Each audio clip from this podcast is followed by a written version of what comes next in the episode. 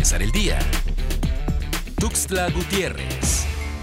Legisladores exhortaron a la población chiapaneca a atender de manera responsable el llamado de las autoridades de los tres niveles de gobierno a fin de prevenir el contagio y la propagación del coronavirus. Afirmaron que todos los chiapanecos debemos colaborar con las autoridades en la tarea de salvaguardar la salud pública de la entidad, cumpliendo en forma estricta y responsable las medidas de prevención para tal fin.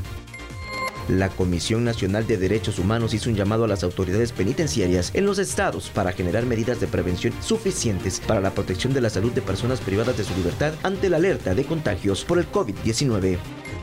La Fiscalía General del Estado informa que elementos de la Policía Especializada en coordinación con la Secretaría de Seguridad y Protección Ciudadana complementaron orden de aprehensión en contra de Cristóbal N. por el presunto delito de homicidio calificado en agravio de Juan Hernández López ocurrido en el 2009 en el municipio de Chenaló.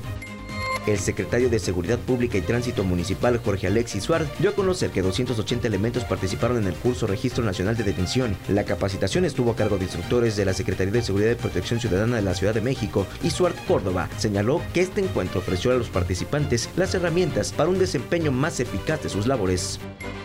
Este 18 de marzo será el Día del Pozol en todos los mercados municipales de la capital chiapaneca. El pozol es la bebida prehispánica favorita de los chiapanecos. Con esta celebración del Día del Pozol se busca fortalecer la economía local de las pozoleras y vendedoras de productos tradicionales de la capital, lo que significa una importante ayuda a las familias dedicadas a los alimentos tradicionales capitalinos.